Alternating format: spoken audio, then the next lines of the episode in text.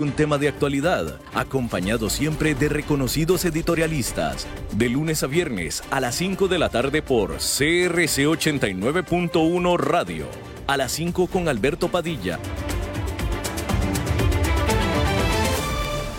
Hola, ¿qué tal? Saludos, bienvenidos a esta emisión de A las 5 con su servidor Alberto Padilla. Muchísimas gracias por estarnos acompañando.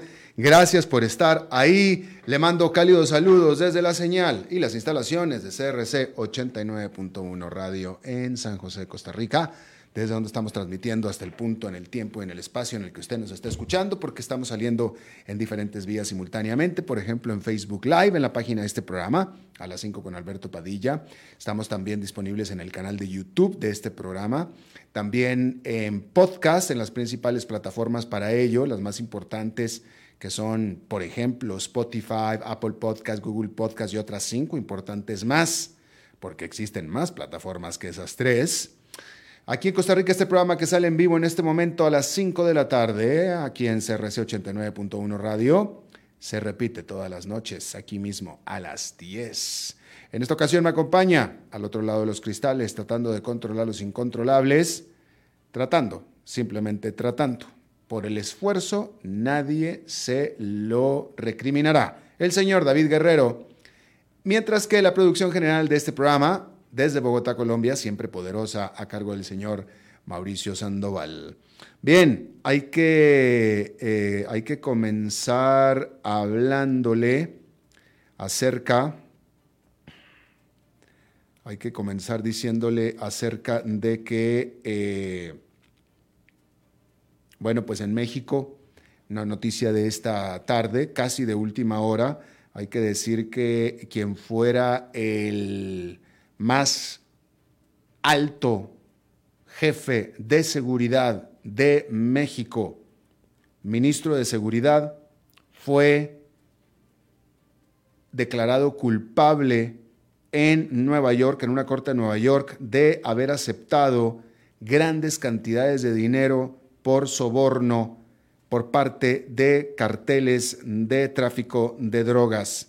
Estamos hablando, por supuesto, de este nombre que a usted le parecerá muy conocido, Genaro García Luna, quien por supuesto que niega los alegatos, pero quien fue sin embargo un jugador central especialmente en la presidencia de Felipe Calderón en su guerra contra las drogas. Y hasta este momento se trata del más alto oficial político mexicano de haber sido puesto a juicio en los Estados Unidos por cualquier concepto. Su sentencia podría llevarlo a cadena perpetua y se espera que venga en junio. Eh, este es una, una, desgracia, por supuesto, es una desgracia para México, es una desgracia para todos, en este caso, pues tremendo, porque pues de nuevo, quien inició la famosa guerra contra las, eh, no, contra las drogas, la guerra contra los carteles de las drogas fue precisamente Felipe Calderón. Fue él. De hecho, a Felipe Calderón le, le recriminan, le señalan el haber recrudecido la violencia en México con su guerra contra los carteles. Felipe Calderón inició esta famosa guerra contra los carteles, incitado, provocado por la propia guerra que los carteles tenían entre sí mismos. ¿Sí? Y entonces la realidad es que fue la violencia que ya había en México la que lleva a Felipe Calderón a tratar de poner eh, orden, de tratar de calmar al país, porque la violencia ya estaba. Lo que nadie previó, y la verdad es que era imposible prever, era que la violencia se recrudecería todavía más.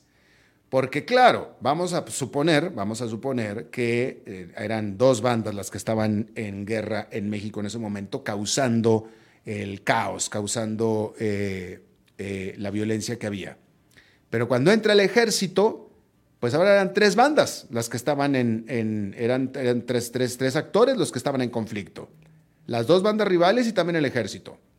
Que en realidad no eran dos bandas, eran más. Pero lo que vino a pasar en la práctica es que el ejército vino a ser un jugador más dentro del conflicto.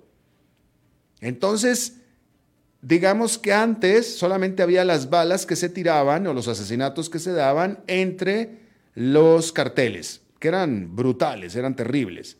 Pero entra el ejército a la jugada y ahora son también, se le suman las balas que el ejército tiraba. Y con los muertos, eh, eh, vaya, con los, con, los, aumentaron los muertos porque los ejércitos mataba a los narcotraficantes, pero quise de lo que estoy tratando de decir es con eh, los muertos incidentales Vaya, simplemente aumentó la violencia. Y esa es la parte que nadie estaba previendo, nadie pudo ver. Y ciertamente, pues tampoco Felipe Calderón. Era un resultado que nadie podía prever, la verdad. Y eso es lo que hoy en día se le recrimina. La implicación siendo, o la inferencia siendo, que Felipe Calderón no debió haber hecho nada contra los carteles. Cosa que, pues, digo, pues parece esta broma, ¿no? Como dice Felipe Calderón, y tiene razón, dice, oye, yo como presidente tenía un mandato de ver y hacer valer y hacer ver la ley y la constitución. Y estas gentes estaban rompiendo las leyes.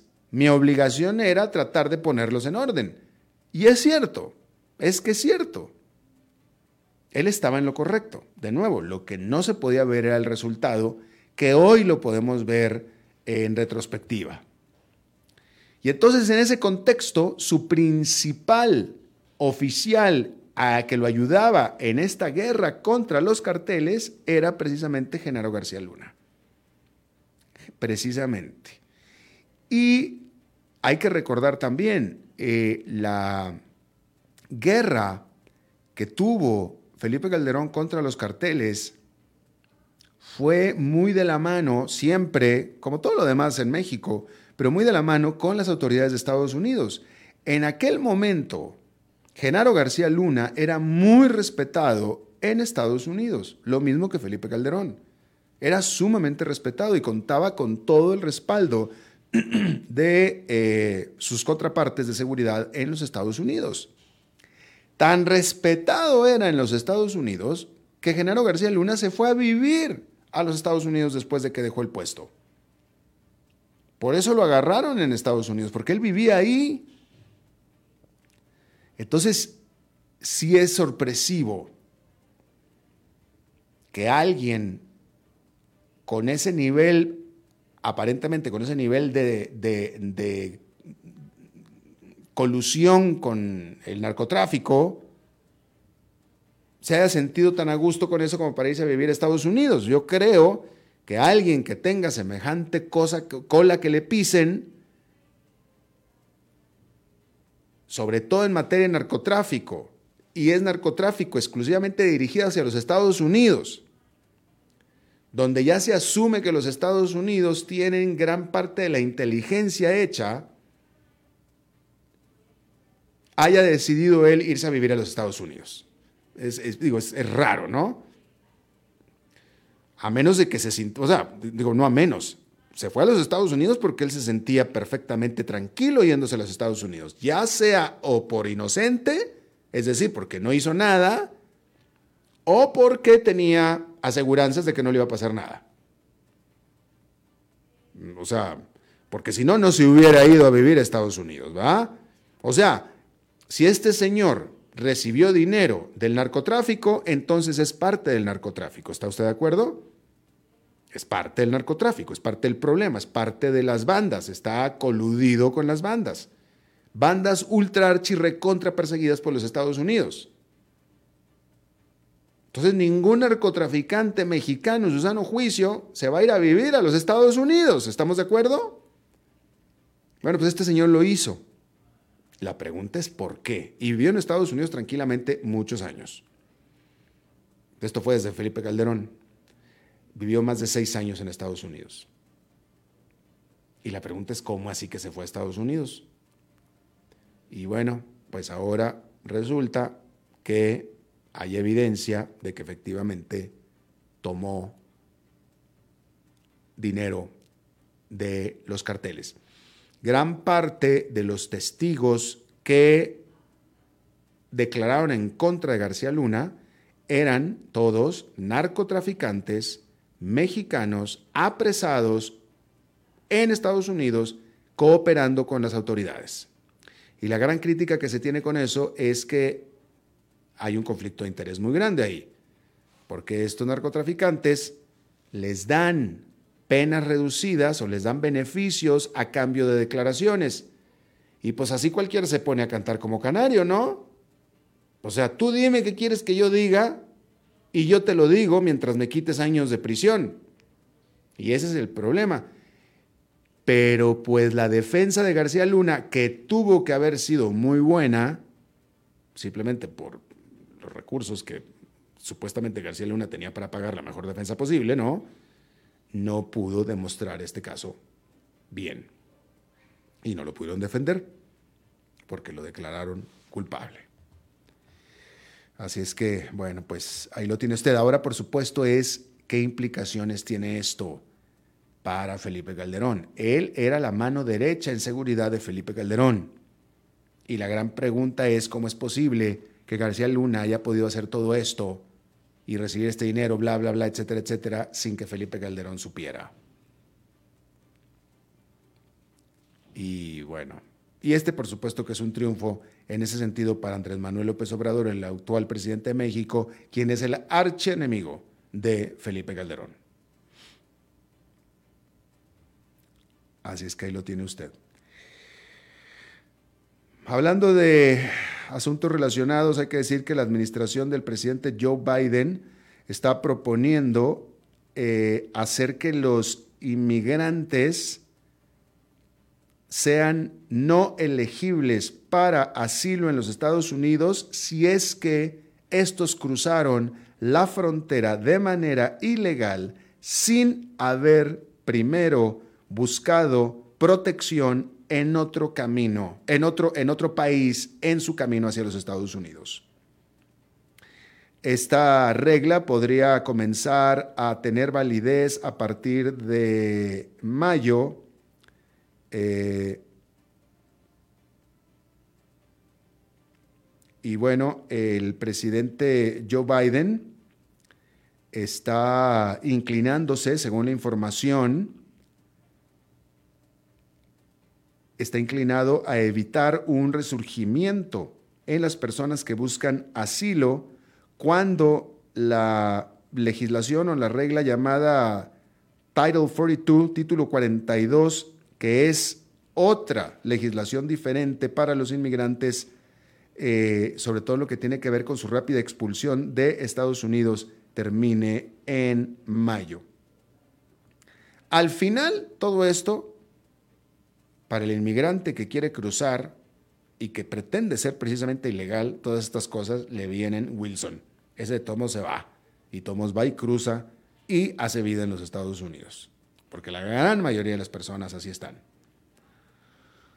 Bien, la Iglesia Mormona de los Estados Unidos y su administrador de inversiones fueron multados por 5 millones de dólares por los reguladores financieros como arreglo a las acusaciones de que subreportaron sus contabilidades. Un oficial en la Comisión de, eh, Valores de los Estados Unidos dijo que la Iglesia de, Jesucristo de los últimos días, así como su división de administración de fondos, Ensign Peak Advisors, hicieron grandes labores sobre 20 años para evitar, revelar inversiones en valores por al menos 32 mil millones de dólares, dice esta nota. Y bueno, el jurado, el gran jurado especial investigando al expresidente Donald Trump en su interferencia en las elecciones presidenciales del 2020 en el estado de Georgia, recomendó que varias personas fueran acusadas criminalmente, según le dijo la líder del jurado al New York Times. Esta mujer, sin embargo, se negó a responder si acaso el expresidente Donald Trump es una de esas personas a quienes ellos están recomendando que se les acuse criminalmente, pero lo único que sí dijo fue, no se sorprenderán, no habrá sorpresas. Esta decisión sobre quién será acusado criminalmente la hará la fiscal de distrito del el condado de Fulton, que es donde está la capital de Georgia, que es Atlanta, Fanny Willis, de nombre ella, próximamente. La actividad de las empresas en la zona euro creció de manera inesperadamente rápida durante febrero, de acuerdo a estimados que se liberaron este martes, y así levantando las esperanzas de que la economía del bloque evitará la recesión. El eh, índice compuesto rápido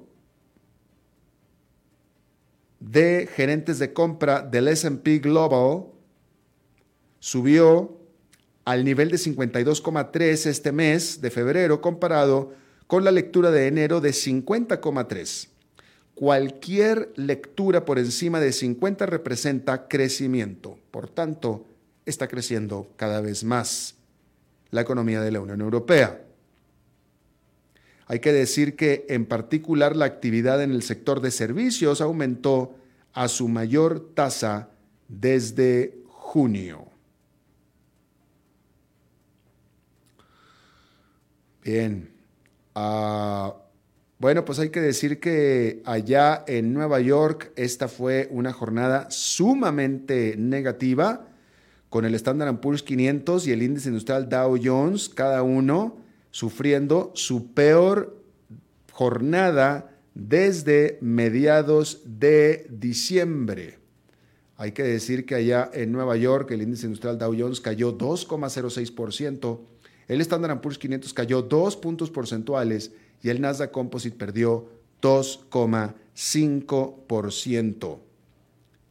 Las acciones de la cadena de mejoras del hogar Home Depot cayeron, es una gigante, es una de las empresas más grandes de Estados Unidos, las acciones cayeron 7% después de que este gigante de mejoras del hogar estimara en su perspectiva que sus ventas no crecerán durante este año. Eh, y esto debido a una desaceleración muy importante que se ha estado dando en el mercado de las bienes raíces. De hecho, al respecto, decir que las ventas de casas existentes cayeron por 0,7% durante enero, viniendo del mes anterior, y en un 37% anual. No solamente eso, hay que decir que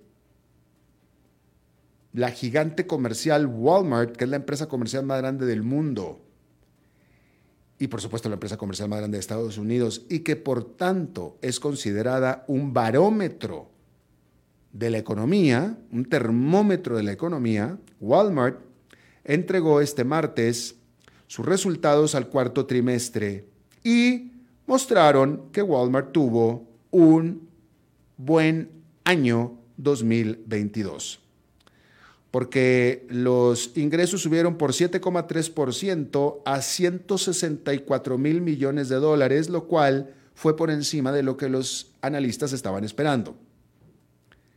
Sin embargo, eso fue el 2022. Este gigante comercial para el 2024 está prospectando por debajo de lo que los analistas lo estaban haciendo. Porque predice que sus ganancias serán de 5.90 a 6.05 por acción. Estamos hablando dólares por acción. Comparado con los estimados que eran de 6.50 por acción. Y esto significaría que entonces la compañía tendría su segundo año consecutivo de caída. Le dije yo de 2024, pero en realidad estamos hablando, por supuesto, del 2023. En general, eh, actualmente, el mercado de las cadenas comerciales, el mercado comercial está pasando por, eh, está trastabillando, porque recurrentemente todas las empresas comerciales han estado reportando muy buenos números para el año 2022, el año que acaba de terminar, pero no así para lo que esperan este año. Hay que decir que un gran consumo de bienes durante los encierros, pues ya no existen actualmente. Y comenzaron a caer de hecho durante el año pasado. Ayudado sobre todo por el aumento en los precios, por la inflación y un cambio de gasto hacia servicios y ya no tanto hacia bienes, especialmente en hotelería y entretenimiento. Los americanos, los estadounidenses, prefirieron empezar a salir a viajar que salir a comprar. Hay diferencia en eso. Y esto, por supuesto, hace, eh, preocupar a los inversionistas sobre la perspectiva sobre el futuro de eh, la economía de los Estados Unidos, lo cual de nuevo ahí es donde Walmart sirve como un termómetro, no solamente como todo el sector comercial, sino con él también de toda la economía. Hay que recordar que casi tres cuartas partes de la economía de Estados Unidos es el consumo del consumidor. Y dentro del consumo del consumidor, Walmart se lleva una gran tajada. Y bueno, ahí es donde están los problemas precisamente en este año. Bueno, eh, hay que decir que eh, el presidente de Estados Unidos, Joe Biden, continúa en Polonia y allá en Polonia dio un discurso pues bastante agresivo y corto, rápido y furioso, vamos a decirlo así, en Varsovia, donde reafirmó que tanto Estados Unidos como toda la OTAN continuará apoyando a Ucrania en el futuro y lo dijo justo en la semana en que se cumple un año de la invasión, que inició la invasión de Rusia a Ucrania. El presidente Biden dijo que, y lo dijo en estas palabras, Ucrania nunca será una victoria para Rusia. Y lo dijo mientras prometió más sanciones en contra del régimen de Vladimir Putin. Más temprano en el día, el presidente Putin dio su discurso programado del Estado de la Nación ante el Parlamento ruso. Hay que decir que gran parte de su eh, discurso se enfocó en la, la que él llama la operación militar especial que tiene Rusia en Ucrania, Ucrania siendo vecina de Rusia. Sin embargo, aquellos que estaban esperando para un anuncio así dramático sobre la invasión, pues eh, se quedaron esperando porque no hubo nada al respecto. Pero en cambio sí, Vladimir Putin en su diatriba, sí, eh, dio toda una serie de referencias bizarras, desde nazis hasta pedofilia y hasta incluso hasta el demonio, hasta el propio demonio citó en su alocución Vladimir Putin y eh, eh, repitió el que es su frase favorita con respecto a esta invasión, que es que el único culpable, el único culpable de que Rusia haya invadido Ucrania es Occidente. Dice Putin y asegura que él no tuvo opción más que declarar la guerra a Ucrania por culpa de Occidente. ¿Cómo ve? Lo que sí hizo también es que Putin anunció la suspensión de la participación de su país en el nuevo eh, pacto START, que es este tratado de reducción de armas nucleares que tenía con Estados Unidos y era el último que permanecía vivo entre ambos países. Hay que decir que ya los observadores estadounidenses ya notaron que de todos modos Rusia había suspendido las inspecciones a eh, instalaciones nucleares dentro del país. Y bueno, pues ahí está. Eh, y bueno, pues ahí lo tiene usted. Eso fue lo que dijo y lo que hizo Biden. Bueno, rápidamente déjeme, le informo, cambiando de tema, que eh, se estaba, este martes, este martes se debieron haber reunido los abogados de Microsoft con los oficiales antimonopólicos de la Unión Europea y se esperaba, obviamente, que en esta reunión los abogados defendieran los planes de la compañía de Microsoft de adquirir a Activision Blizzard, que es este gigante de los videojuegos. Esta adquisición, propuesta por 69 mil millones de dólares, es por mucho la más grande dentro de la industria de los videojuegos. Sin embargo, a nadie le ha parecido buena idea fuera de a los dos actores participantes. ¿Sí?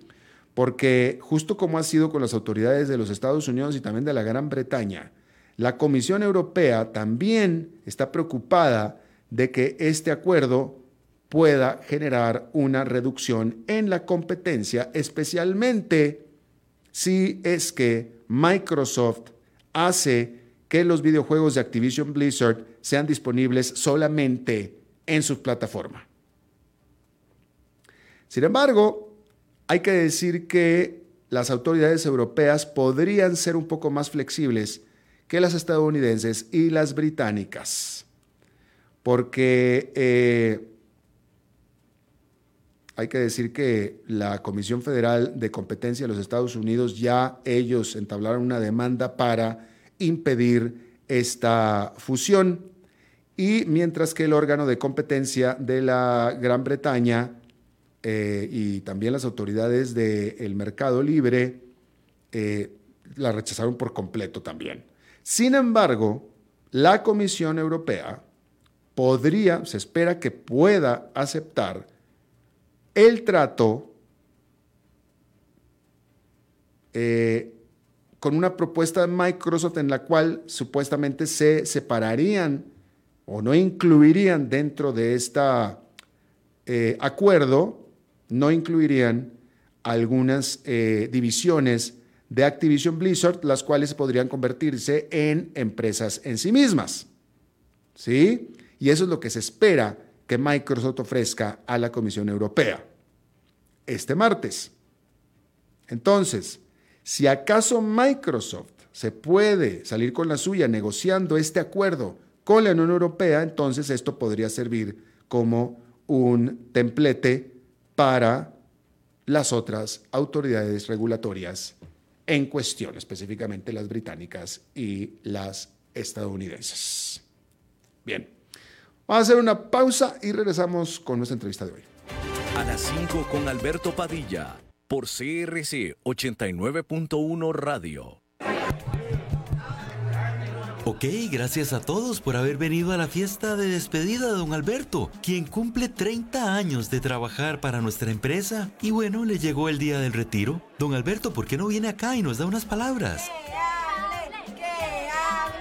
Muchas gracias a todos. Solo puedo decirles que si alguien sabe de algún trabajito, que por favor me avisen. Es en serio. No me preparé para este momento y tengo que ver cómo consigo otro trabajo. No cometan el mismo error que yo. Transcomer, puesto de bolsa de comercio. Construyamos juntos su futuro. Somos expertos en eso.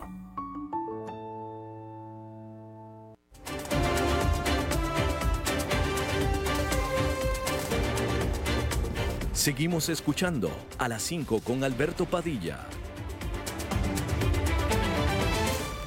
Gracias por continuar con nosotros. Eh, quiero retomar un tema que comenzamos a hablar de esto la semana pasada en este programa, y es el hecho que a raíz de la pandemia muchos países en vías de desarrollo aumentaron sus niveles de deuda. Y lo estábamos comentando la semana pasada. Históricamente, en la historia de nuestros países, cuando un país pobre necesita endeudarse, sobre todo de manera, eh, pues para salir adelante, pues, ¿no? Eh, recurren a los organismos multilaterales de desarrollo, Banco Mundial, eh, el FMI, en caso de un rescate, etcétera. Pero específicamente, a partir de este, de inicios de este siglo, entró un nuevo jugador ofreciendo financiamiento a este tipo de países. En el caso de América Latina, muy connotado, en Ecuador, en Venezuela, etcétera, que no solamente agarraron posiciones en contra del Fondo Monetario Internacional, del Banco Mundial, a quien lo identifican con Estados Unidos, y acudieron para financiamiento, pues con quién iba a ser, con China. En aquel entonces, alegando bajo el entendido, eso es lo que nos hicieron creer en, ese momento, Rafael Correa y Hugo Chávez, etcétera, de que las condiciones de financiamiento chinas eran mucho más favorables y mucho más convenientes que las que podían ofrecer el mismísimo Fondo Monetario Internacional. Hoy parece que nos estamos dando cuenta que esto en realidad no era así. Porque el Banco Mundial y el Fondo Monetario Internacional efectivamente son organismos multilaterales de desarrollo los chinos salieron puramente banqueros e incluso hasta peor. Esa es la información que estamos teniendo y eso es lo que le vamos a pedir que nos explique Juan Sebastián Schulz. Él es analista geopolítico, sociólogo, tiene un doctorado en ciencias sociales y profesor de la Universidad Nacional de La Plata, especialista en estudios chinos y nos acompaña desde Argentina. Gracias, eh, señor Schulz, le agradezco.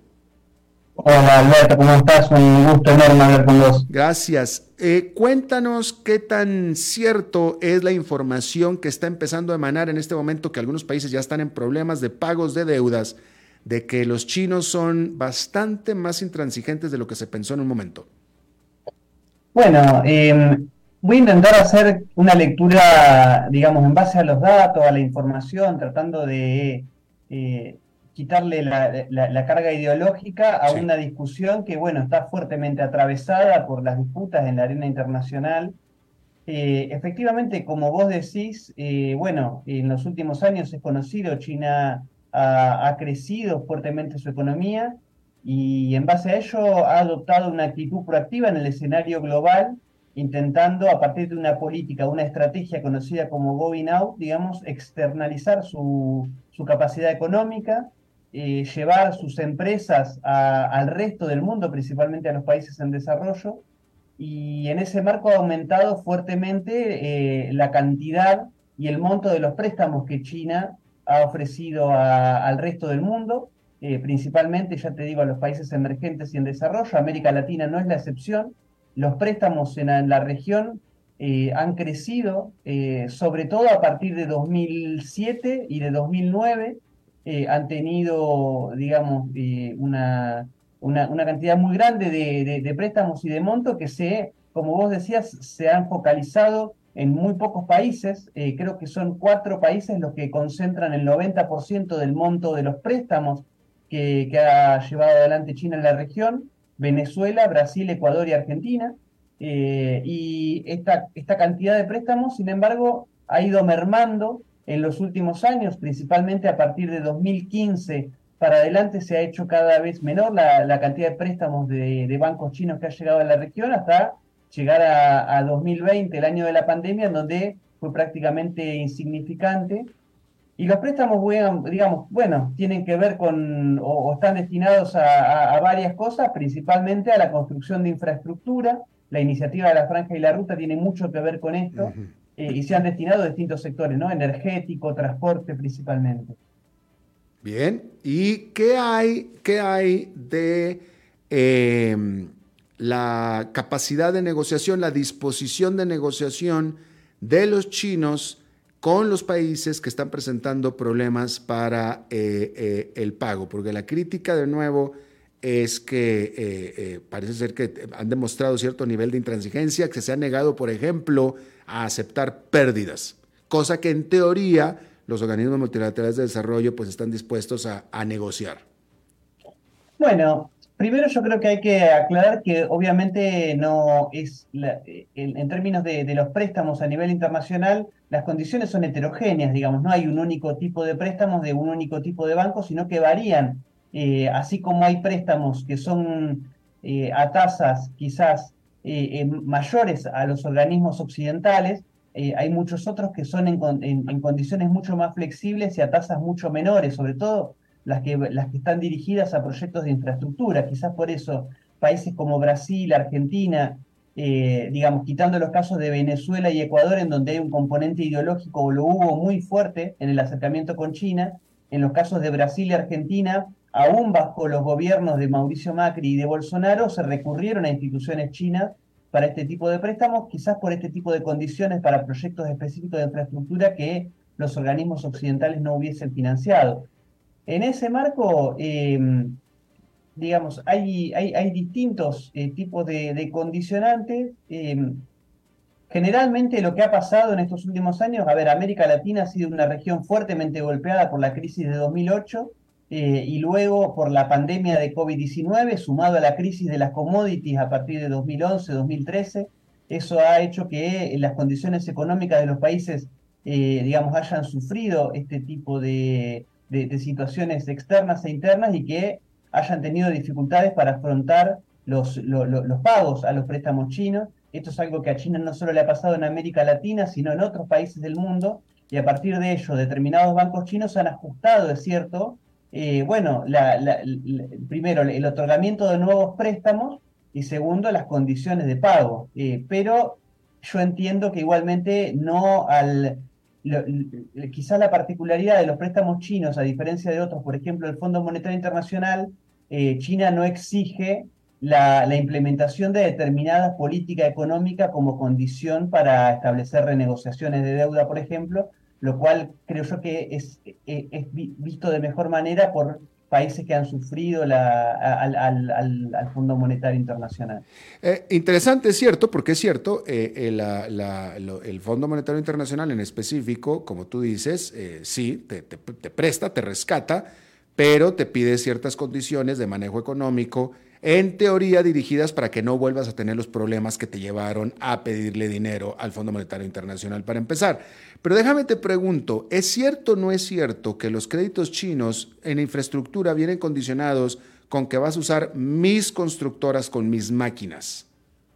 Bueno, en gran medida es como vos decís, digamos, generalmente los préstamos chinos cuando tienen que ver con grandes proyectos de infraestructura como una cuestión quizás de salvaguarda, digamos, de, que, este, de que el destino de los fondos sea efectivamente aplicado, eh, la, contraparte china exige, por un lado, la contratación de, empresas chinas, eh, y eso obviamente eh, insume también la cuestión de la materia prima, digamos, de, bueno, todo el, requerimiento de maquinaria necesario que viene desde China, pero también, digamos, la, contratación de ingenieros chinos de alta calidad que supervisan las obras eh, y quizás en, los países receptivos, eh, generalmente, bueno, la mano de obra sí es, eh, es, local. Eso trae un problema, obviamente, en términos de generación de valor, de transferencia tecnológica. Eso es algo que está siendo discutido en América Latina y el Caribe, pero en general, digamos, eh, a ver, nunca eh, es posible generalizar a todos los proyectos, pero en general es así como vos decís y es algo que, se está debatiendo en la región. Ya. Pero entonces, en general, por lo que estás diciendo, profesor, eh, China como prestamista, eh, condiciones, eh, renegociación, extensión de plazos, etcétera, no es ni peor ni mejor que cualquier otro prestamista internacional.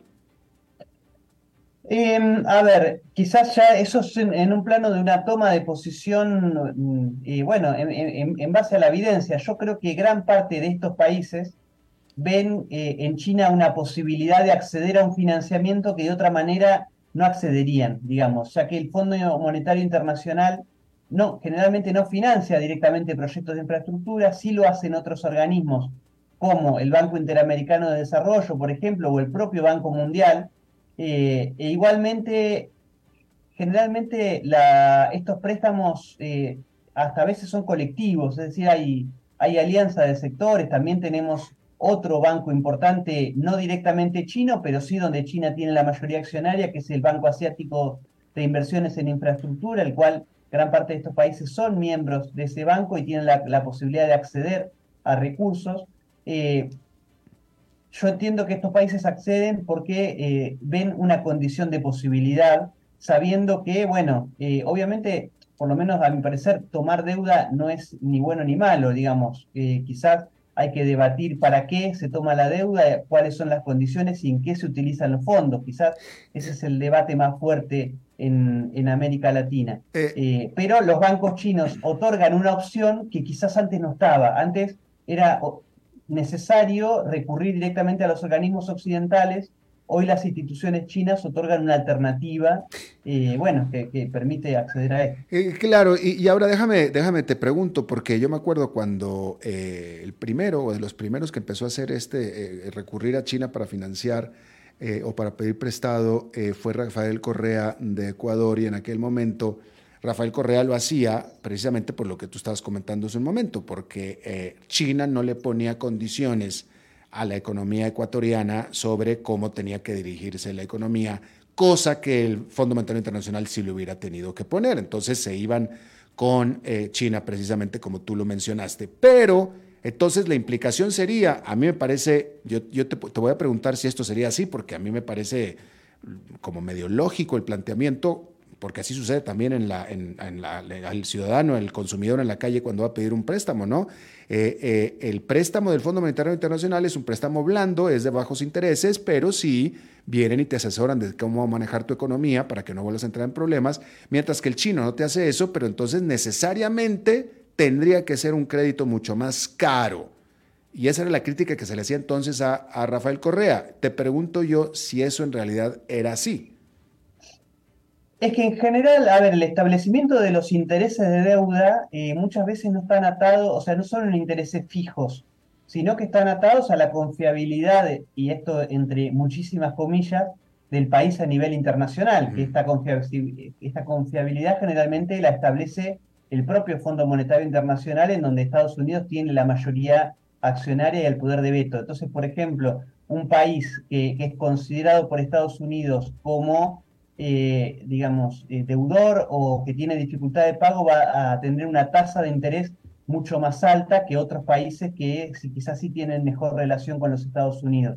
Por eso eh, aquí también entra a jugar las alineaciones políticas, las alineaciones geopolíticas, y aquí, bueno, se hace, digamos, quizás mucho más posible para determinados países acceder a préstamos chinos que, que en estas condiciones tienen tasas de interés menores y a su vez no tienen tantos condicionamientos que recurrir directamente a, organismos como el Fondo Monetario Internacional o el propio Banco Mundial. Ya te digo, el Banco Mundial tiene préstamos eh, quizás más generales con tasas de interés un poco más elevadas que los chinos, pero tiene otros que son más bajas, digamos. Mm. esto fluctúa y va variando en función del país, en función de la coyuntura. Eh, no, es que es algo lineal, eh, lineal o, estático. Ya. Juan Sebastián Schulz, eh, catedrático, sociólogo, experto en temas chinos también desde Argentina. Te agradezco muchísimo de charlado con nosotros esta tarde. Bueno, muchísimas gracias a vos, Alberto. Un gusto siempre estar en el programa. Gracias, hasta la próxima. Vamos a hacer una pausa y regresamos con más. A las 5 con Alberto Padilla por CRC 89.1 Radio. Ok, gracias a todos por haber venido a la fiesta de despedida de don Alberto, quien cumple 30 años de trabajar para nuestra empresa. Y bueno, le llegó el día del retiro. Don Alberto, ¿por qué no viene acá y nos da unas palabras? Muchas gracias a todos. Solo puedo decirles que si alguien sabe de algún trabajito, que por favor me avisen. Es en serio. No me preparé para este momento y tengo que ver cómo consigo otro trabajo. No cometan el mismo error que yo. Transcomer, puesto de bolsa de comercio. Construyamos juntos su futuro. Somos expertos en eso.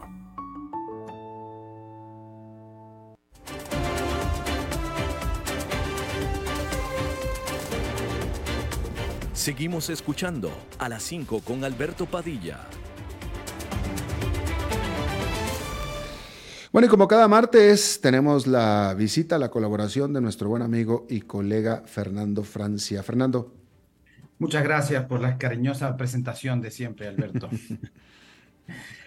hoy, hoy, no te traigo un comentario como tal, pero sí alguna información, eh, creo que un poco fresca, porque salió una encuesta eh, costarricense de Borges y Asociados, eh, que muestra algunos datos de, varios temas, de varios temas. Y bueno, la encuesta tiene un margen de error del 4,9% y es una muestra de 400 personas por vía telefónicas a celulares. Y, eh, por ejemplo, en diciembre del 2022, el principal tema de preocupación de la población en Costa Rica era la situación económica.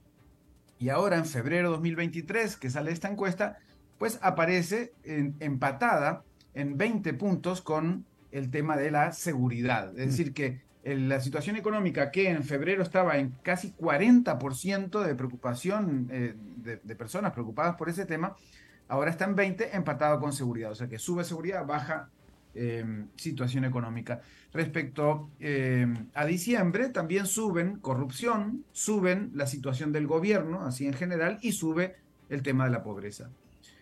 Entre las instituciones bien o mal valoradas en, Costa Rica mm, está eh, en el top 3 eh, el Tribunal Supremo de Elecciones con 74 puntos, la OIJ con 68 puntos y la empresa privada como sector, digamos, en 66% de aprobación. Sin embargo, bancos privados tienen un 54% y bancos públicos 64%. Entonces, a nivel de bancos, eh, los públicos están con mejor puntaje que los privados. Muy bajos están los sindicatos y la Asamblea Legislativa con unos 20 puntos cada uno de esos sectores. Sobre el gobierno, la gente dice que el 50% de la población dice que cree que el gobierno sí ha cumplido sus promesas y un 36% que no lo ha hecho. 50 contra 36. El presidente Rodrigo Chávez llega a una aprobación del 68%, aunque bajó según la medición de diciembre del 2022 cuando tenía 76 y unos meses antes tenía 78. Así que va, va bajando. Bueno, todo gobierno en la gestión eh, se va erosionando en su popularidad. En una pregunta abierta, ¿con cuál partido simpatiza el encuestado? Aparecen solo tres partidos en un porcentaje significativo. Liberación Nacional con 12, Progreso Social Democrático, que llevó a Chávez al poder, con 10, y Unidad Social Cristiana con 3. Y luego, pues, otros en unos 7 puntos. Y en una lista cerrada de nombres, eh, pues elegidas por, por la encuestadora, eh, los expresidentes Oscar Arias, Abel Pacheco y Laura Chinchilla superan el 40%. Sin embargo, los expresidentes Miguel Ángel Rodríguez, Carlos Alvarado, José María Figueres eh, están en los 20 y Luis Guillermo Solís en 19%. Esto en cuanto a opiniones favorables. Y de todos ellos, la más conocida es Laura Chinchilla. Se nota que ya los gobiernos anteriores a Laura Chinchilla empiezan a perder gente en cuanto a el conocimiento del personaje, porque Oscar Arias ha bajado su conocimiento. Figuras del actual gobierno son pocos conocidas y muy baja valoración positiva. Nogui Acosta, el ministro de Hacienda, 8% positivo y apenas lo conoce un 20% de la población. Jocelyn Chacón, 16% favorable y la conoce un 47% de la población se dio justo eh, la encuesta en la época de, la conflictividad que llevó a la renuncia a Jocelyn Chacón. Y en otros temas, la población costarricense, según la encuesta de Borges y Asociados de este febrero de 2023, se compone de 58% de población católica, 23% de evangélica y 12% de ateos. Alberto, quise hacer la corta para ver si tenías algunas preguntas y, conversar un poquito de esta encuesta. Dice la encuesta algo, porque no la escuché que lo mencionaras, a lo mejor lo hiciste y me lo perdí, sobre la prensa, los medios de comunicación. No, no están, no están en, la lista. Eh, es una encuesta corta, hay un amigo estadístico que, se la confié y me dice que podría, es raro, por ejemplo, que, eh, que la pregunta sobre valoración del presidente está después de problemas nacionales y de eh, promesas cumplidas o no cumplidas, que ahí podría haber algún tipo de sesgo. Es un poco pequeña la, muestra, me dicen también, pero em, de alguna manera, pues hay, hay algunos datos, ¿no? No, no, no es. Pues, ya, sí. Eh, eh, y, bueno, me llamó la atención el primer elemento, como empezaste tú este, este comentario, hablando de que ahora la seguridad ya empata con la economía como la número uno preocupación de los costarricenses y eso, pues digamos que en esta encuesta, cuando menos, ya los ticos se ponen a la par del resto de América Latina porque desde hace tiempo la otra encuesta, gran encuesta latinoamericana, Latinobarómetro, pone como la principal preocupación de todos los latinoamericanos en general a la seguridad desde hace tiempo. Claro, el, problema del latinobarómetro a veces es que comparar países eh, con, formatos de encuestas muy distintas es complicado, pero en efecto, tenés razón, eh, situación económica siempre es uno de los principales. Claro, aquí aparece, por ejemplo, situación económica con 20 puntos, eh, desempleo, que de alguna manera también tiene que ver con la situación económica, 15%, costo de la vida, que obviamente también tiene que ver con situación económica, 12%. Entonces, claro, cuando la sumas, eh, ya estamos hablando de prácticamente 50% entre todos. Claro. ¿Y habría, hay alguna comparación, el nivel de aprobación del presidente Chávez muy alto, arriba del 65% incluso, ¿no? Muy alto, arriba del 68, eh, en el 68%, y en efecto, los, los presidentes eh, normalmente tienen un inicio con buena aprobación, porque pues resultado de, la elección y después van, van bajando. Lo que, según recuerdo, no lo tiene el dato de la encuesta, eh, los, los eh, presidentes en ejercicio normalmente han bajado más rápido. Quizás excepto Luis eh. Guillermo Solís, que, tuvo una curva un poco más lenta, luego se desplomó. Pero en ese caso, pareciera que la popularidad del, presidente Chávez sigue muy alta, eso es evidente, y baja lento. No, bueno. Eh, va, a la baja, pero lento. la verdad es que 68% de popularidad no la tiene ni Luis Miguel, pero te pregunto, ¿es normal en un presidente de Costa Rica ser tan popular, así de alto en algún punto de su presidencia?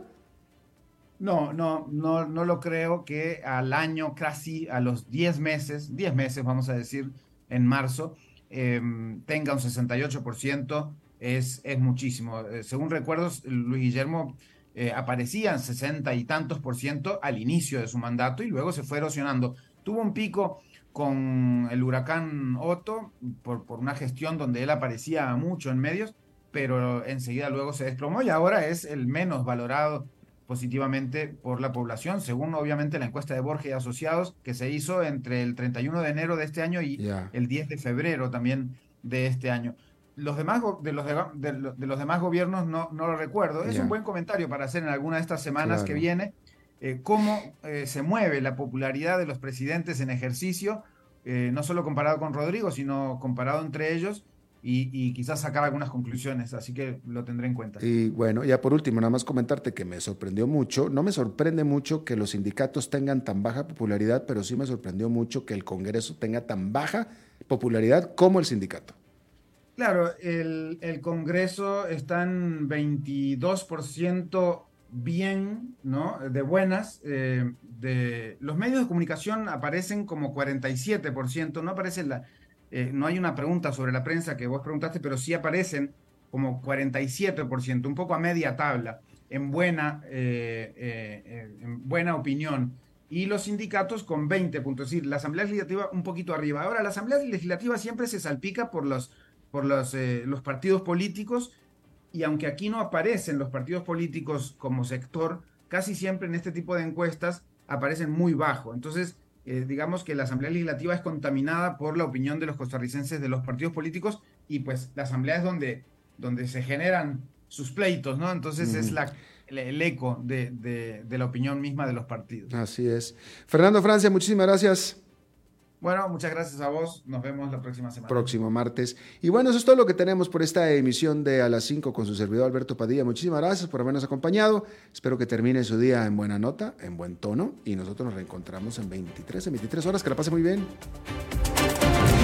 A las 5 con Alberto Padilla fue traído a ustedes por Transcomer, puesto de bolsa de comercio. Construyamos juntos su futuro. Somos expertos en eso.